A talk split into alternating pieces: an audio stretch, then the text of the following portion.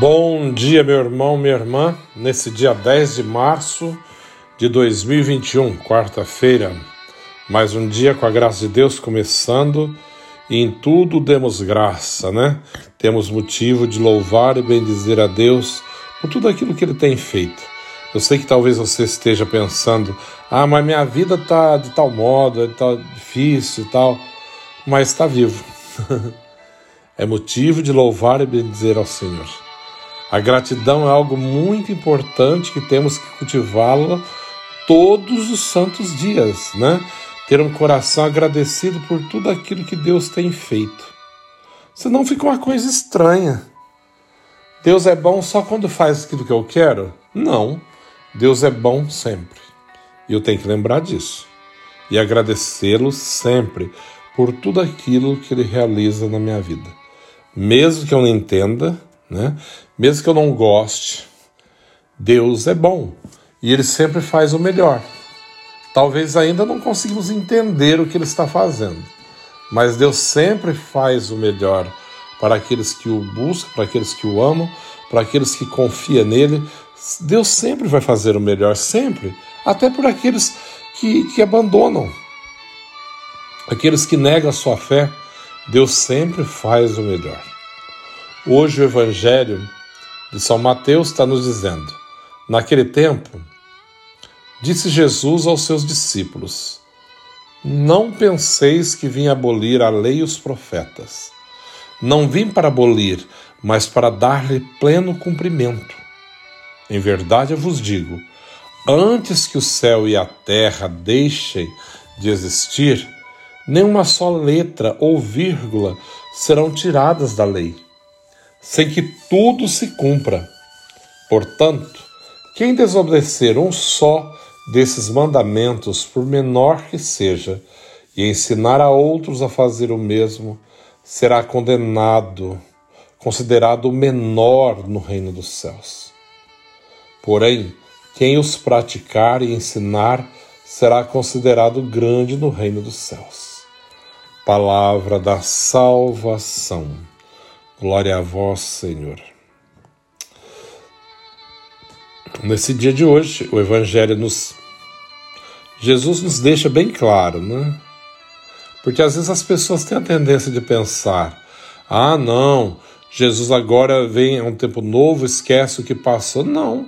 Tanto é que nós vivemos os mandamentos da lei de Deus que foram revelados a Moisés, lá no Sinai, no Antigo Testamento. Então, ele não despreza aquilo, a antiga lei. Pelo contrário, ele vem complementar, né? ele vem revelar, ele, ele é a revelação total do Pai, ele vem revelar aquilo que lá atrás não, o povo não entendeu, não conseguiu entender. Jesus é a revelação do Pai. E quando ele, ele não veio abolir nada, ele veio dar pleno cumprimento a tudo porque tudo é importante. Deus sempre falou com o teu povo. Ele diz assim: Verdade vos digo, antes que o céu e a terra deixem de existir, não nenhuma só letra ou vírgula, né, que é um sinal, serão tirados da lei, sem que tudo se cumpra, porque tudo tem um propósito. Em Deus tudo tem um propósito, né? Nós não temos às vezes propósito na nossa vida, não sabemos o que vamos fazer, para que lado vamos. Mas em Deus tudo tem um propósito. E ainda diz assim: portanto, quem desobedecer um só desses mandamentos, por menor que seja, ensinar aos outros a fazer o mesmo, será considerado o menor no reino dos céus. Mas tem um detalhe: porém, quem os praticar e ensinar será considerado grande no reino dos céus. Então, a observância dos mandamentos da lei de Deus né, o cuidado, o zelo, a prática e também o compromisso de levar a outros que ainda não entendem, não conhecem, é muito grande.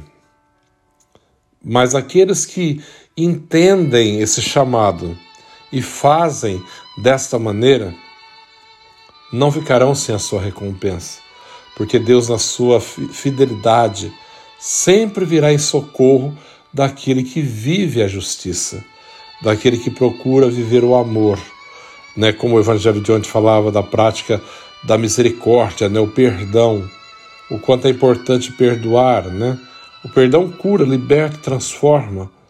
A prática da misericórdia nos leva a experimentar a misericórdia. E aquele que vive a misericórdia, aquele que olha para o mundo, para as pessoas com misericórdia, também será, do, será olhado um dia com misericórdia. O tratamento será com misericórdia. Então somos chamados a viver essa misericórdia, essa graça. E lembrar que Jesus não veio, né, para abolir a lei, pelo contrário, ele veio para com, dar cumprimento, né? Dar assim é fazer cumprir aquilo que até então as pessoas não tinham entendido. Que o Senhor possa nos dar nesse dia a força de compreender melhor aquilo que é a sua vontade, de conhecer melhor aquilo que é a vontade de Deus, né?